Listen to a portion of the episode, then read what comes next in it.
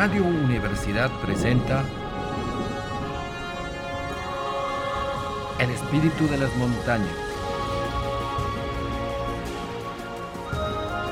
Un viaje al centro de la Tierra y al pasado geológico de San Luis Potosí y México.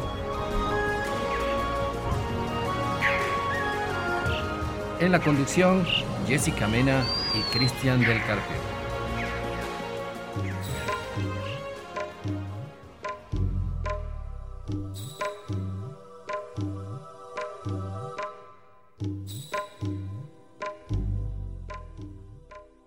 ¿Qué tal? Muy buenas tardes. De domingo está usted en el programa El Espíritu de las Montañas, donde lo llevamos al mundo subterráneo de San Luis Potosí y México. Ya sabe, platicamos con científicos, investigadores sobre cosas de nuestro centro de la Tierra, de nuestro subsuelo, el área de, desconocida debajo de nuestros pies. El día de hoy vamos a platicar del tiempo profundo, millones de años atrás Jessica, ¿qué te parece la plática del día de hoy? Nuestro invitado. ¿Qué tal? Buenas tardes, bienvenidos a todos. Recuerden que estamos por el 88.5 de FM en Radio Universidad y en Matehuala también por el 91.9. Entonces, pues aquí eh, estamos recordando cada vez la historia de nuestro planeta y el día de hoy tenemos a un súper invitado que a mí me da mucho gusto tenerlo el día de hoy, Roberto Bartali. Muchas gracias, bienvenido. Él es doctor de la Facultad de Ciencias, es profesor del área de astronomía ahí en, la facultad. Pero eh, más de lo que yo pueda decir de tu maestría que le hiciste en astrofísica, que es muy interesante, del doctorado que tienes, tú dinos quién es Roberto. Bueno, muchísimas gracias por la invitación. Eh, pues soy una persona que no se cansa nunca de tratar de aprender de buscar respuestas, eh, de tratar de comprender de dónde venimos, cómo todo lo que tenemos a nuestro alrededor es como es. Y entonces, pues bueno, por eso eh, estudio la parte astronómica, pero también estudio lo que ocurre, la interacción entre eh, las cosas que están en el cielo que a veces llegan y caen sobre nuestro planeta y al fin y al cabo pues debemos darle gracias a estos eh, a, estos impactos a estas colisiones que literalmente estamos aquí no si no seríamos tal vez la cena preferida de los dinosaurios. Seguramente. Exactamente. Yo a Roberto lo conocí en un evento en la Plaza Fundadores con los telescopios. No sé si te acuerdas, Roberto. Hace mucho ya. no tanto, no tanto. Fue apenas son como cinco años. Eh, no, tampoco es, fue como, eh, dejémoslo en cinco años. hace cinco minutos. Ah, hace poquito. Bueno, el área de trabajo que tenemos el día de hoy es la península de Yucatán. Hace 66 millones de años, usted ya sabe, México estaba relativamente joven, no había montañas y de repente un día de esos se vio una luz caer desde el cielo y, y explotó en una, con una energía de millones de bombas atómicas sobre esta península fue un asteroide, un meteoro, nos los va a platicar Roberto, que del tamaño de montañas, del tamaño del Everest, aproximadamente de 10 kilómetros. Imagínese, de, imagínese una piedra de ese tamaño y, bajando a, a 60 mil, 70 mil kilómetros por hora.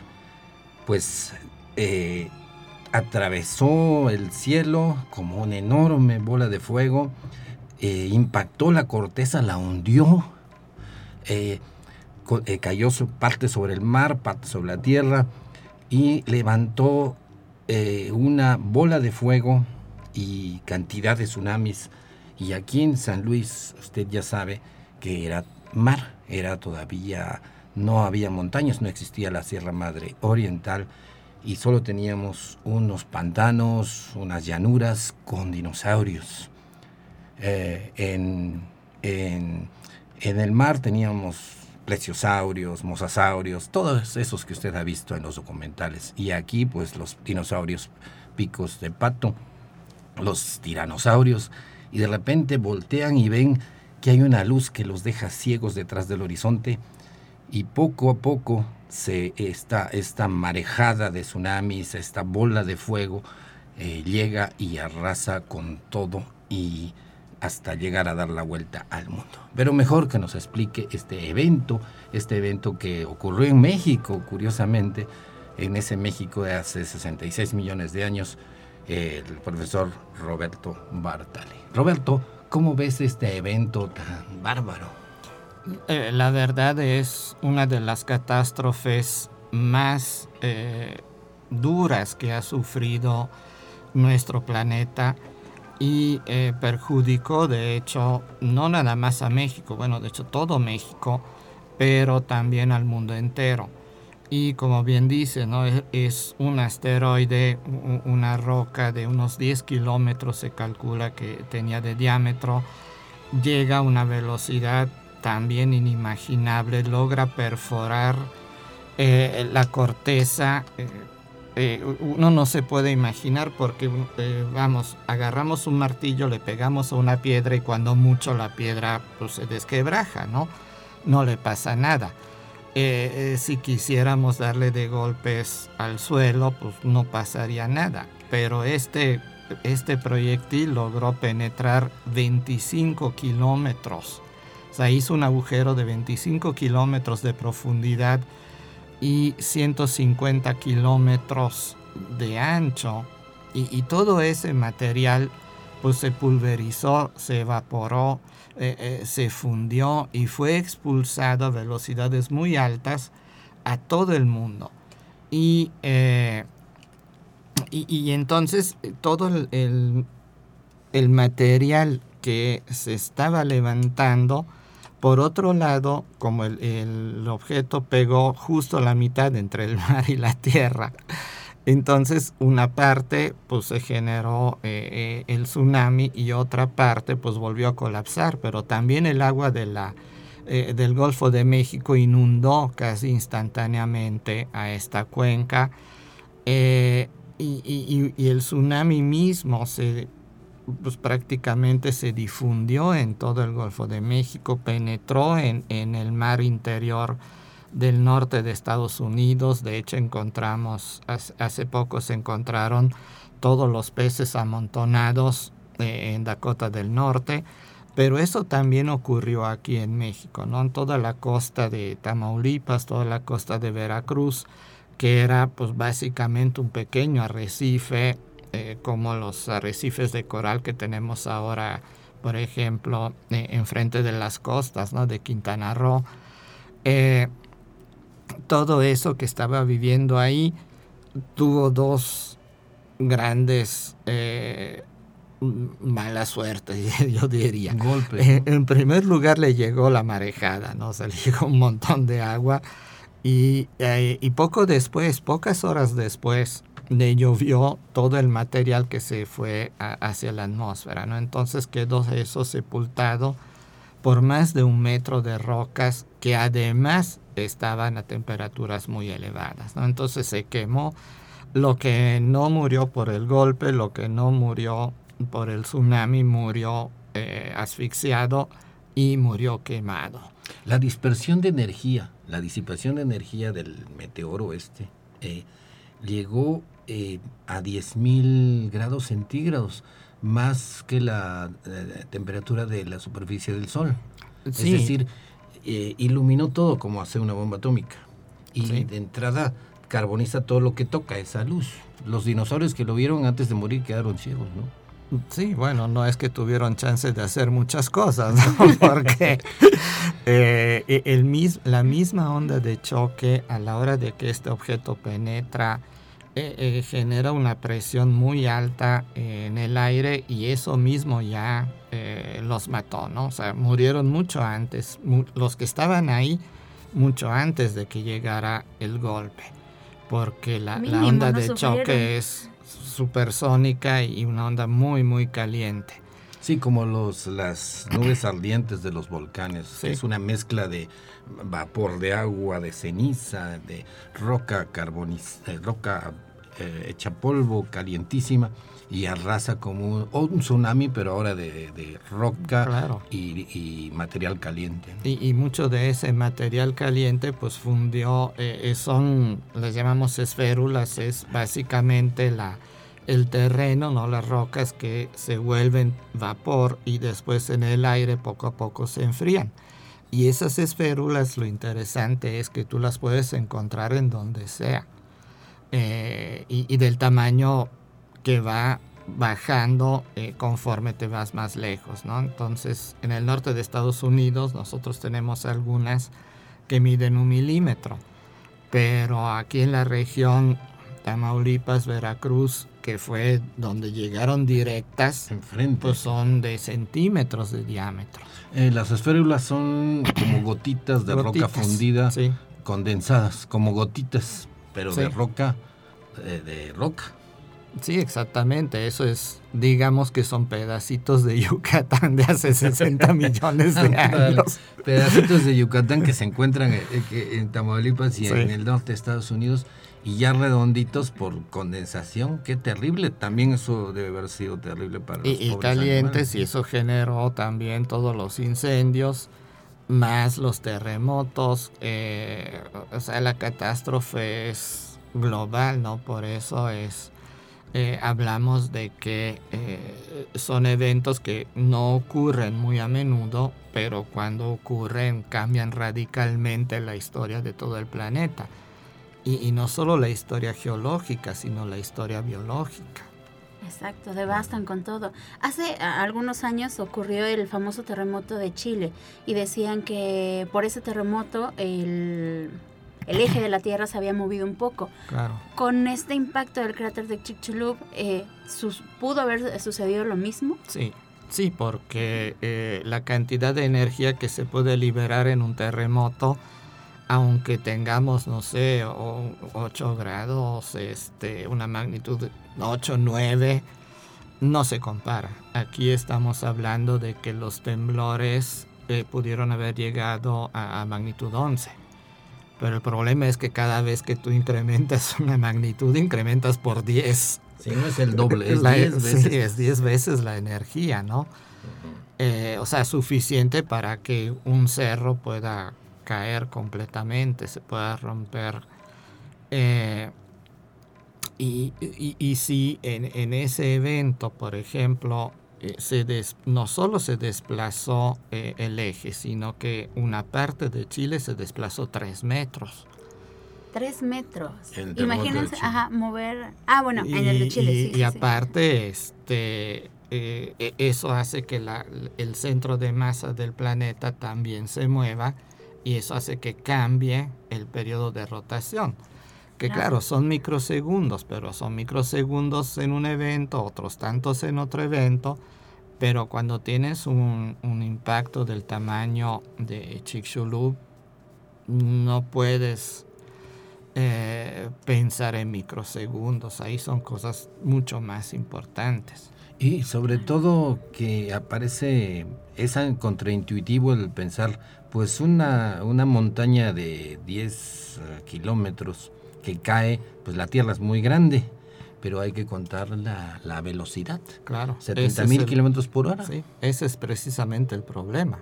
Por eso una bala este, te avienta. Después, ¿cuánto pesa una bala? No, pues nada.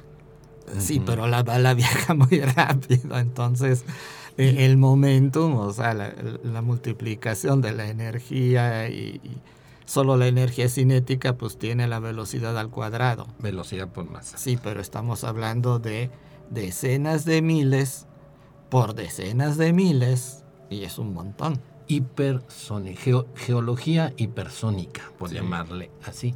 Por eso es la, luz, el fogonazo de luz y la enorme temperatura debido a esta energía eh, in- inicialmente cinética que se transforma en calor, movimiento, Sí. derretimiento de roca y en una catástrofe para todo, para todo el planeta. y- y lo peor de todo es que es casi instantáneo. O sea, todavía dijeras, bueno, tardó mil años, pues la repartes. Aquí no. Aquí en ocho minutos de tener la playa bonita, Los este, animalitos. los animalitos ahí felices y contentos, en ocho minutos tuviste un cráter de 200 kilómetros de diámetro. que arrasó con toda la vida que Sí. había ahí. O sea, todo lo que había tardado millones de años en formarse, en generarse, en un instante, literalmente, en ocho Ah, sí. minutos, fue. Pero la vida al fin y al cabo encontró, como dicen en la película, encontró el Se abre camino, ajá. Se abrió camino y de alguna manera pues estamos aquí y están las palomitas ahí, los lagartitos por allá. ¿Cómo fue eso que eh, las extinciones, 75% eh, de las especies desaparecen en mar y tierra? Y luego se regenera todo el sistema biológico. Lo que pasa es que eh, durante el evento tienes muchos eventos secundarios, ¿no? O sea, claro, los que estaban ahí pues no tuvieron chance ni decir adiós.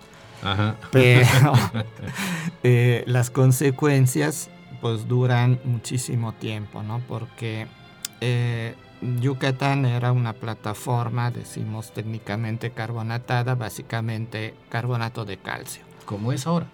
Sí, como sigue siendo ahora. Pero además había grandes cantidades de azufre que se liberaron en ese momento. Y, entonces evaporando el carbonato de calcio, evaporando el azufre, se empieza a crear como una neblina eh, de óxidos de azufre. Esos óxidos de azufre se volvieron a combinar con eh, el calcio y el carbono eh, en el aire y entonces empezaron a invadir prácticamente los vientos distribuyeron eso en todo el planeta. Eh, y, luego todo alrededor del Golfo de México, eh, el carbonato de calcio pues, se junta con el azufre y forma yeso. Y entonces ahora tenemos yeso regado todo alrededor. Eh, pero cuando nos ponemos a analizar ese yeso, vemos que también mientras eran de hecho gotitas, el yeso es sulfato de calcio. Eh, esas gotitas son impactadas por las otras gotitas de eh, e, esas esférulas. Y entonces encontramos yeso como con balazos, yesos con ah. las esferulitas. Pero esas esférulas son parte de lo que había en Yucatán, de lo que era la, el terreno, de lo que estaba kilómetros por debajo del terreno que ah, fue escarbado y de lo que era el asteroide. Entonces es una mezcla de muchas cosas. El asteroide ya no está allá abajo de Chicxulub, se vaporizó eh, gran parte. Todo no, hay partes. Se ah, han encontrado porque se hicieron, este, se excavaron núcleos hasta 1300 metros de profundidad en diferentes partes, porque el cráter en sí es lo que llamamos un cráter de doble anillo, es decir, está el borde, una cadena de montañas que es el borde, luego un valle, luego otra cadena de montañas y, luego una planicie. Eh, sí, para nuestros oyentes, para aclarar, el cráter no está a la vista, está a mil metros debajo del sedimento. No está a la vista, pero sí hay evidencias ah, claro, claro. que eh, podemos decir hasta aquí llegó. Eh, los cenotes. Los cenotes. Los cenotes, exacto. Y ahorita mencionabas de, los dos anillos, cuál sería el diámetro de cada uno de estos anillos y mencionabas las montañas. Las montañas son eh, literalmente las montañas que podemos observar en el territorio mexicano y algunos que se observan en el mar. ¿O cómo estaría esta? No, ahorita no puedes ver eh, el borde del cráter, el borde externo es precisamente el anillo de cenotes. Y se formaron gracias a que eh, e, era un terreno muy frágil, eh, fácilmente se puede erosionar y entonces como se fragmentó todo, eh, el agua después poco a poco fue creando a los cenotes, fue intercomunicando a los cenotes. Eh, y el centro, justo el centro geométrico, hasta podríamos decir, del cráter, es el pueblo de, Chicxulub, por eso se llama Chicxulub, es, está justo en el centro. Y, después eh, Pemex eh, y otras exploraciones pues fueron analizando lo que llamamos las anomalías gravimétricas, es decir, donde hay rocas de mayor o menor densidad y ahí se determinó dónde está eh, el anillo interior, que es más o menos la mitad de, diámetro. Y ahí fue donde hicieron las perforaciones. ¿Por qué ahí? Pues porque a la hora de que se formó el cráter, pues se abrió eh, e, esa parte, después empieza a colapsar las paredes, pero al mismo tiempo también hay un, levantamiento del terreno. Y, entonces esas dos cosas se llegan a juntar y forman los, eh, el anillo de montañas interiores. Y eso es lo que hemos visto en muchas fotografías en planetas. En las fotografías de la Luna, los cráteres eh, a veces, cuando son muy grandes, tienen como varias paredes, varias bordes de cráter. Por el fenómeno que tú dices, la, la, corteza, la roca, el impacto se hace como plástica. Sí, de hecho, si buscan en internet las fotografías del cráter Schrödinger en la Luna, es idéntico a Chicxulub. La única diferencia que Schrödinger es en kilómetros más grande. Pero la forma es exactamente esa. Un, un cráter con bordes concéntricos. Sí. Qué interesante. Y en muchos cráteres en los planetas, en la Luna, tienen una montañita en medio. En este caso no ocurre así. No, porque eh, e, es tan grande que ese levantamiento luego se colapsa. Ok y entonces queda completamente plano el interior. Sin embargo, a más de un kilómetro de profundidad se alcanza a ver todavía un, levantamiento que pero fue completamente aplastado por la sedimentación. Eh, el, problema es que no solo cayó eh, la tierra, ¿no? no solo cayó las, eh, las paredes del cráter, sino que el agua del mar también. Eh, entonces haz de cuenta que tenías una tina eh, llena de lodo, le das un manotazo, pues empieza a separar, el agua va volando por todos lados, pero vuelve a caer el agua y vuelve a traerse a todo el lodo. Y eso es lo que quedó abajo literalmente de Yucatán. Y además que sigue en movimiento continuo, todo sigue cambiando en el planeta, entonces también de cierta forma se sigue modificando, ¿no? Sí. Sí, lo que dice El problema es, que México está presionado por varias placas, tectónicas, por eso tenemos las montañas. Lo que dice Jessica es importante porque nuestro planeta se está reciclando, la corteza, si no tendríamos muchos de esos cráteres. Sí. Eh, cayendo a lo largo de la historia de la Tierra. Sí, eso es, eso es lo malo, que como yo me dedico a eso, tengo que ir a buscar los cráteres en otro lado. ya no los puedes encontrar fácilmente. Sí, si no seríamos como Marte eh, como, o la como Luna. la Luna. Eh, nuestro planeta ha, crecido a base de golpes de este tipo. Y, pero se recicla con este movimiento de placas tanto oceánicas como continentales y con la erosión. Sí. Eso, eso es eh, lo que hay que tener en cuenta. Y los animalitos, eh, vuelvo a ello, nuestros antepasados directos estaban en esa época, habían, había antepasados de las aves, no que, quedaron por ahí. Quiero enfatizar eso, que la vida se las arregla. Una de las razones que dicen que los mamíferos sobrevivieron es porque tenían la costumbre de estar escondidos, a, hacer, hacer hoyos. De hecho, el 50% de las especies de mamíferos actuales eh, viven enterrados, hacen sus hoyos, como conejos, como las ratas. Sí, eso les ayudó un montón. En primer lugar, porque bueno, o sea, cuando te ves un dinosaurio por ahí, este, mejor le corres, ¿no? Sí. Y no, por otro lado también eran mucho más pequeños, tenían este otras necesidades y eh, pues podían vivir mejor eh, protegidos, escondidos, ¿no? Bajo el suelo o en una cueva y, eso los protegió mucho eh, de la radiación, por ejemplo, del viento, eh, de todo eh, lo que pudo haber ocurrido en ese momento, pero no les fue tan bien tampoco. O sea, la, vida se estuvo recuperando muy poco, muy lentamente. Nos vamos a ir a un corte, querido oyente. Vamos a regresar en un minuto. Estamos en el espíritu de las montañas, platicando el día de hoy con el profesor Roberto Bartali, profesor de la Facultad de Ciencias, sobre el, evento, no sé cómo llamarlo, el terrible evento que cambió la historia eh, de la vida en la Tierra, el impacto de ese asteroide en Yucatán, eh, precisamente el asteroide, el meteoro de Chicxulub.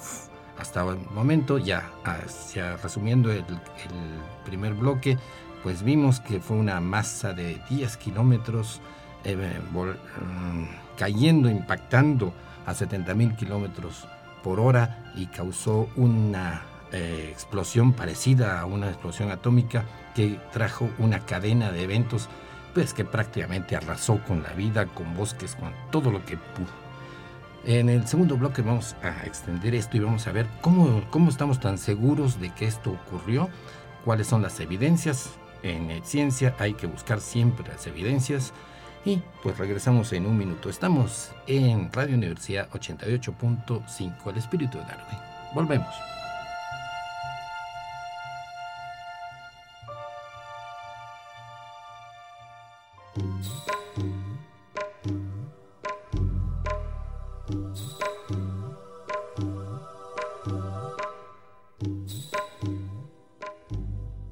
Estamos de regreso en su programa El Espíritu de las Montañas, Radio Universidad 88.5 desde San Luis Potosí, en el centro geográfico de la República. El día de hoy estamos platicando sobre el evento, el evento de Chicxulub, ese meteoro que cayó sobre la eh, costa de Yucatán eh, hace 66 millones de años y pues arrasó con la vida, desapareció prácticamente a lo que era México, el México de esa época, donde todavía no había volcanes, bueno, la cantidad de volcanes que hay eh, ahora en la parte central, ni Sierra Madre Oriental, ni Sierra Madre Occidental, era llanuras llenas de, de helechos, de dinosaurios, y pues les fue como en feria. Estamos platicando con el doctor Roberto Bartali en este tema. Roberto, entonces, ¿qué evidencias tenemos?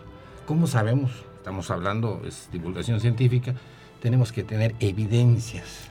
¿Cuáles son las más fuertes? ¿Cómo se descubre esto? ¿Cómo se valida eh, esta ya no teoría, ya hecho, del meteoro que cambió eh, la vida en la Tierra, la evolución? Y gracias a él estamos nosotros aquí, mamíferos, y ya no están los dinosaurios, aunque nos gusten solo en las películas.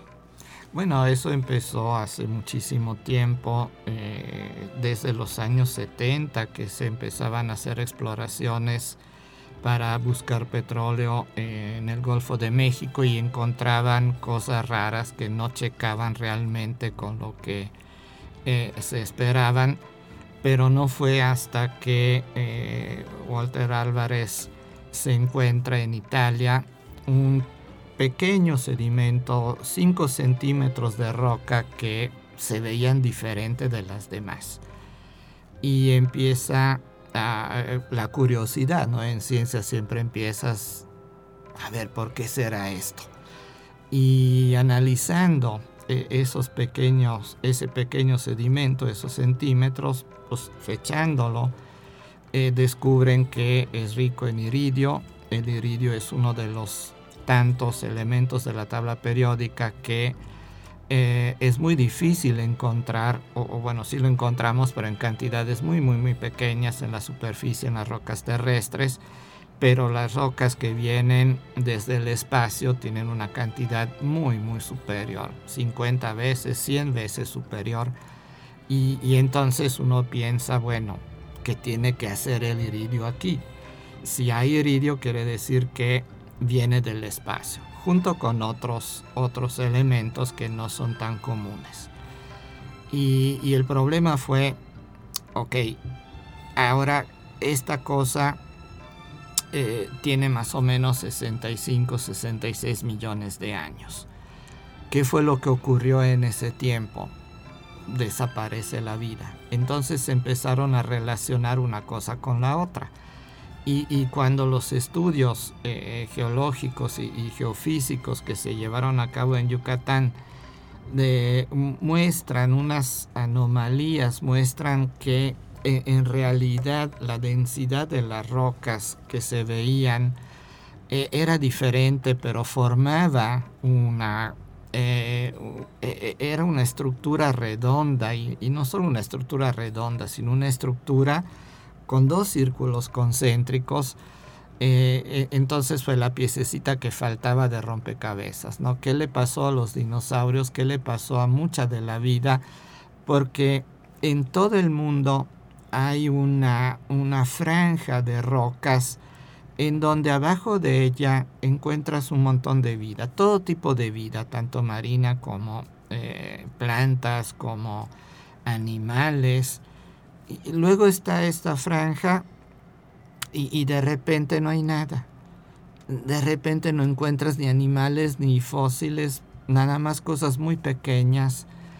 Y, y, y dices, ok, esto ocurrió 60 millones de años Ahora vamos a fechar las rocas en el Golfo de México. Ay, mira qué bonito, 66 millones de años. Entonces, ¿qué fue lo que ocurrió? No, pues esto que hay en México es el culpable. Aquí ocurrió una catástrofe, aquí ocurrió un impacto que modificó la vida en toda la Tierra. Y, esto está por todas partes. Esa capa de iridio está prácticamente en toda la superficie de la Tierra y en esta bolsita. Eh, Roberto ha traído unas muestras esas de la capa de iridio. Sí. Ahora déjame describirlo. Sí, justo eh. para nuestras escuchas, Roberto nos hizo favor de mostrarnos el día de hoy un montón de muestras que él ha tenido recolectadas de todo México y de varios lugares, que son muy interesantes. Entonces vamos a ver si nos permite tomarle foto a las muestras para ponerlas en la página. Recuerden la página de Facebook El Espíritu de las Montañas. Ahí estaremos haciendo las publicaciones porque es súper interesante lo que él nos ha mostrado de cada una de, estas eh, rocas. Eh, sí, de hecho, cuando uno analiza ¿no? lo que hay en esa capa que es diferente en todos lados, pero la encontramos en México, en muchos lugares en Haití, eh, en Cuba, en Estados Unidos, o sea, en Nueva Zelanda. En Nueva Zelanda. en Nueva Zelanda se ha encontrado. Y entonces hay que analizar eh, esos materiales. Y resulta de que es un montón de elementos, o sea, prácticamente ahí está toda la tabla periódica. Ah, todo lo que se quemó y voló. Y de hecho, queridos oyentes, es una, es una piedrita pesada, más pesada de lo normal, porque el iridio en sí es como el níquel y el fierro muy pesado, ¿no? Sí, de hecho ahí hay níquel, hay hierro, este, hay magnesio, hay zinc. Eh, no hemos encontrado oro, pero sí hay inclusive microdiamantes. Por el impacto y la presión. Precisamente porque cuando nosotros tenemos un impacto en una región donde hay carbono, o derivados del carbono o por ejemplo grafito, ¿no? el que usamos para escribir de los lápices. Eh, el grafito es muy común y en varios lados del planeta ha ocurrido un, impacto sobre un depósito de grafito y entonces pues es como uno de Superman, ¿no? Que apachurra el lápiz y hace un diamante. claro. Eh, y, y, varios yacimientos de diamantes son derivados precisamente de una colisión. Y entonces ahí también hay nanodiamantes. Para hacer eh, un diamante se requiere alta temperatura, muy alta temperatura y mucha presión. Y apachurrarle con todas las ganas del mundo. Ah, y claro que los asteroides apachurran con todo. Y producen temperatura. Y hablando precisamente de este montón de asteroides que han caído a lo largo de la historia de la Tierra, ¿se sabe de dónde venía el, el asteroide del impacto de Chicxulub? Sí, bueno, no exactamente, pero sabemos por las características, precisamente por el tipo de minerales que hay, que es un asteroide de, tipo S y, viene más o menos de la parte central del cinturón de asteroides. Ah, ya sabemos de dónde, no sabía eso. Eh, como ya sabemos de dónde vino el iceberg del Titanic, ¿no? Todo se le, se le, busca. También hay que recordar que esta lluvia de asteroides eh, que comentamos eh, cambió mucho la Tierra en sus inicios, eh, eh, ha sido común en los planetas y en la Tierra es parte del origen de la vida, al parecer. No solamente desaparece especies, sino a veces las origina.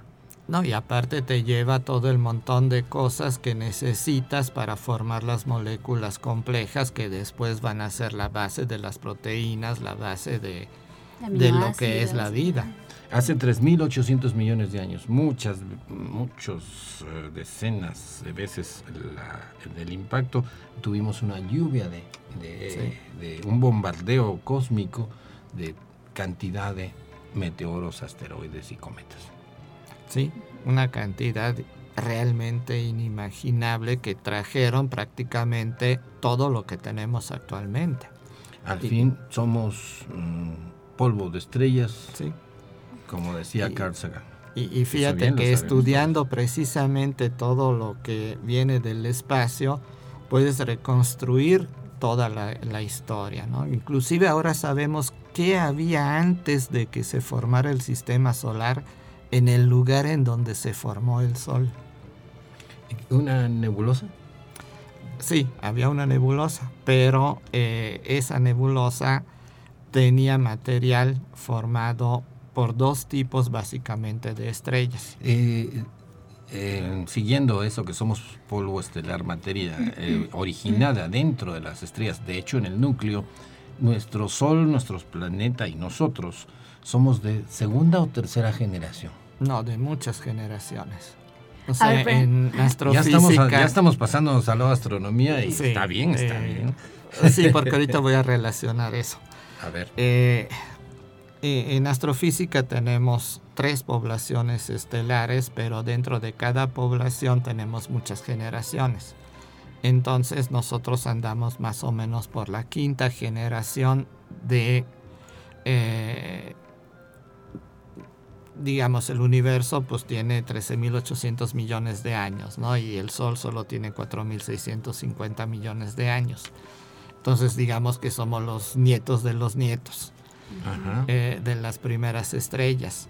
Y eh, lo que tenemos es precisamente porque antes de que se formara el Sol, existieron estrellas ligeramente más masivas que el Sol que formaron una enorme cantidad de carbono. Por eso nuestra vida está basada en el carbono, porque era una de las cosas que más había. Pero por otro lado también hubo estrellas con una masa mucho mayor que el Sol que terminaron su vida como una explosión de supernova y eso nos dieron el hierro, el magnesio, el níquel y, esos elementos, más pesados, que también son vitales, ¿no? Porque si no tuviéramos hierro, pues tampoco podemos vivir. Sí, y la, vida es complejísima, en, aunque se basa en oxígeno, nitrógeno, carbono e hidrógeno, pues ya una vida más compleja requiere de cantidad de elementos. Sí, y entonces estudiando los cráteres podemos encontrar eh, eh, esas rocas que vienen de los asteroides que los formaron y esas rocas nos van contando toda la historia. O sea, somos, eh, como decías, nietos de los nietos. Yo me quedé en que éramos estrella de segunda generación o de tercera. Ya van por ahí. La familia, como en una telenovela, dan sorpresas. Se extiende. Somos de familia extendida. Y, fíjate que aquí hay una cosa muy interesante. Lamentablemente es, aquí en México hace falta muchísima divulgación, muchísima difusión del conocimiento y, precisamente e, eso es lo bonito de programas como este, ¿no? Que estamos tratando de que la gente sepa eh, cosas diferentes a lo que presentan en los periódicos. Eh, sí, de hecho la, ciencia y, todos sus hallazgos son mucho más interesantes que cualquier película. Claro. Eh, es eh, muy lo, emocionante. Lo que estamos platicando ahorita, que es real, con evidencias, es algo científico, es mucho más interesante, apantallador. A uno le tiemblan las manos al leer eso porque dice, no es posible tanta muerte, ¿cómo fue posible que la Tierra se formara, que la Luna? Y eso de hecho es apasionante. Por eso estamos aquí todos los divulgadores como Jessica, como tú. Y, sabes por qué sabemos todo eso? Precisamente por meteoritos que cayeron en México. El meteorito El de meteorito de Allende. El meteorito de Allende nos contó la historia de antes de que se formara el sistema solar. Ah, mira. Rápidamente, en 30 segundos, para no desviarnos tanto de nuestro tema, ¿qué, ¿qué, así rapidísimo, el meteorito de Allende es el que traía condritas o...? Sí, el meteorito de Allende tiene todo lo que uno se puede imaginar, desde toda la tabla periódica, es uno de los meteoritos más estudiados que hay, eh, pero no solo eso, sino tiene moléculas complejas. Aminoácidos. Tiene eh, moléculas que son la base de la vida, hay alcoholes, hay este, azúcares, todo lo que uno se puede imaginar está en, ese, en esa piedrita. Y que además ese meteorito es muy famoso porque, eh, según recuerdo, en ese momento se estaban implementando una nueva clase de satélites de detección. En el 69 llega este meteorito a la Allende y pues es el boom, ¿no? Todo el mundo lo quería otra cosa que casi nadie sabe. Ajá. Precisa, eh, en Estados Unidos, en 1969, el meteorito de Allende cae en febrero. Eh, en la NASA habían creado un laboratorio para analizar las muestras que iban a traer de regreso los astronautas del Apolo 11 en el mes de julio. Pero no había forma de calibrar las máquinas, no había forma de calibrar todo lo que eh, iban a hacer de los estudios.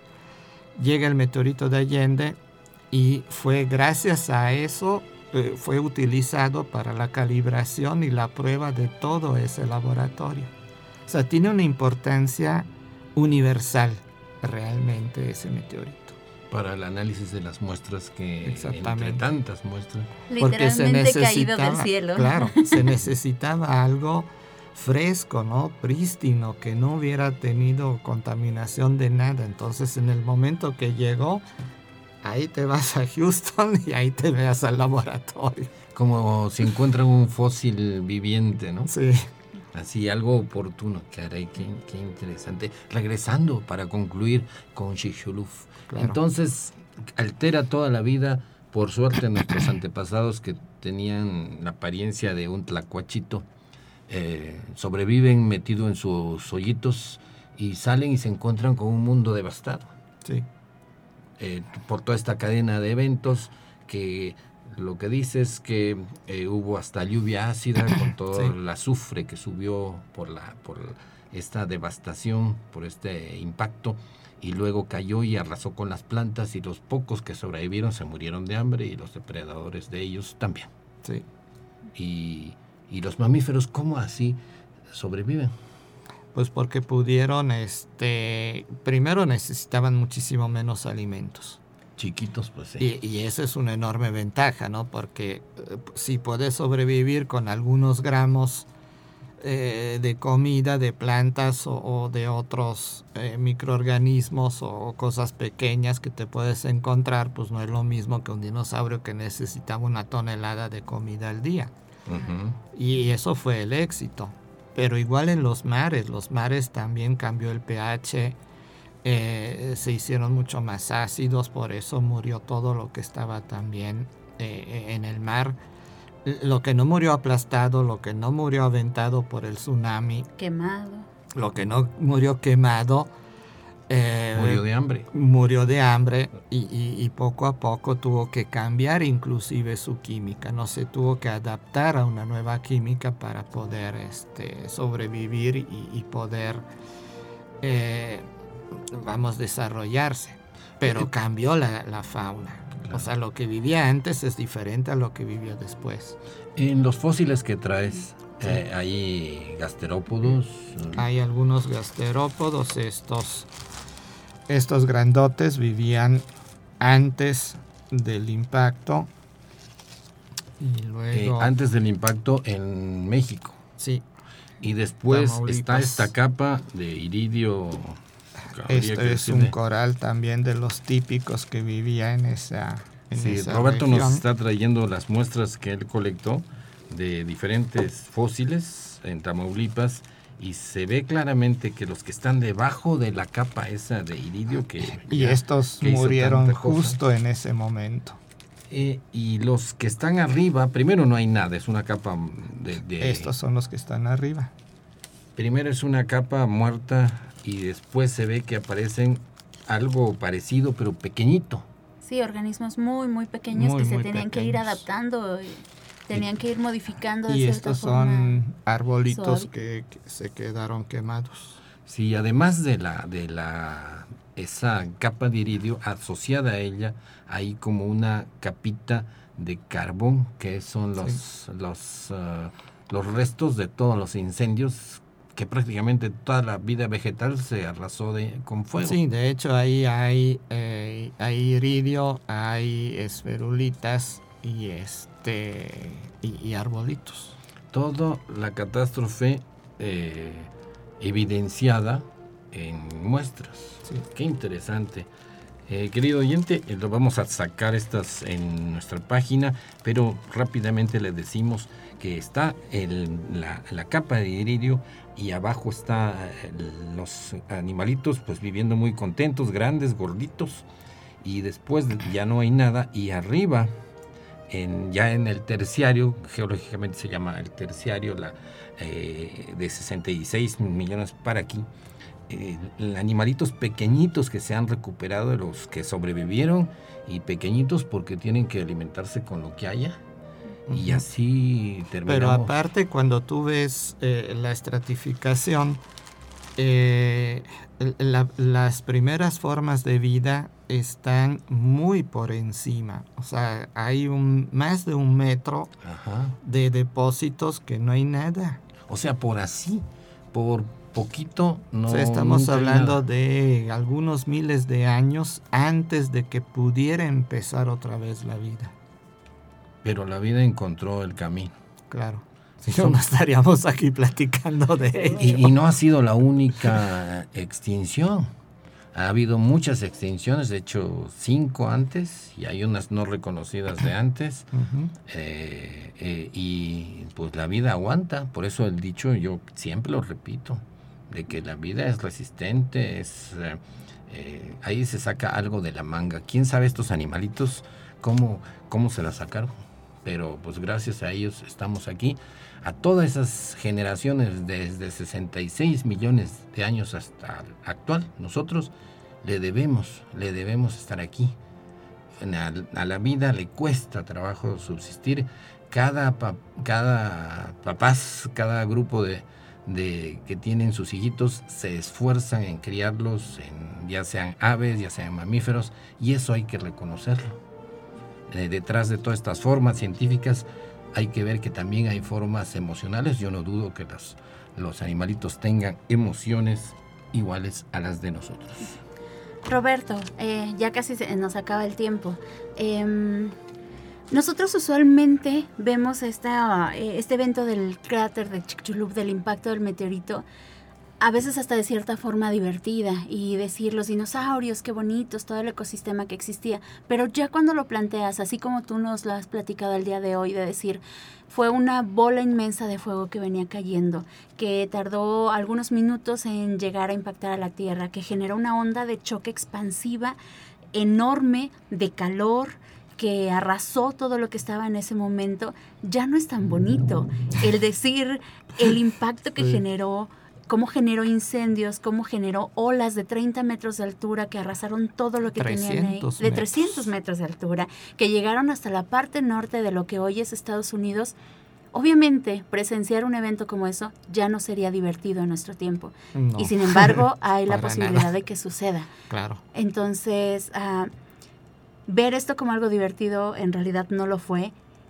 ¿Qué nos mueve a nosotros en este momento pensar en, todo lo que implica el impacto de Chicxulub? Bueno, afortunadamente el número de objetos de ese tamaño que podría impactar la Tierra es muy muy pequeño. O sea, la probabilidad de que en un futuro pueda ocurrir otro evento de este tipo es muy baja. Pero eso no quiere decir que rocas de tamaños menores nos golpeen. De hecho, eh, la Tierra sufre cada 14 días un impacto.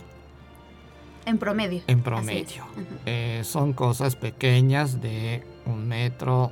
El impacto más grande que hemos tenido ha sido el de eh, Chelyabinsk hace poquito. Y aún así era una roca que podríamos meter pues, en estas cabinas. 15 metros de diámetro se calculaba. Roberto, un honor, un placer tenerte por aquí, que no sea la última vez. Eh, además de científico, apasionado por todas las ciencias, no solamente por la astronomía.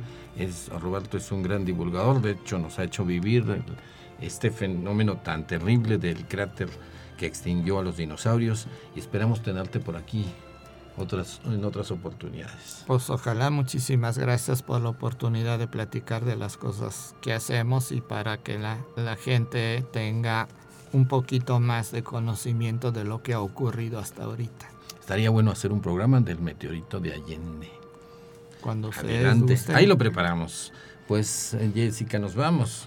Sí, muchas gracias a Roberto, muchas gracias a Lalo que estuvo apoyándonos en los controles y pues nos esperamos eh, escuchar la próxima semana. Seguimos por aquí el espíritu de las montañas hablando de la geología y de cómo evoluciona nuestro planeta.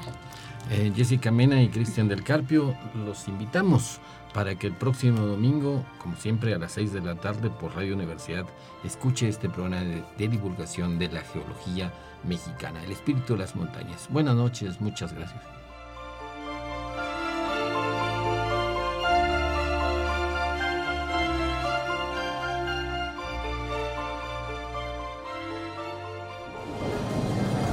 Radio Universidad presentó El espíritu de las montañas. Ha sido un viaje al pasado geológico de San Luis y México. Lo invitamos el próximo domingo en punto de las 6 de la tarde, aquí en Radio Universidad. En la conducción, Jessica Mena y Cristian del Carpio.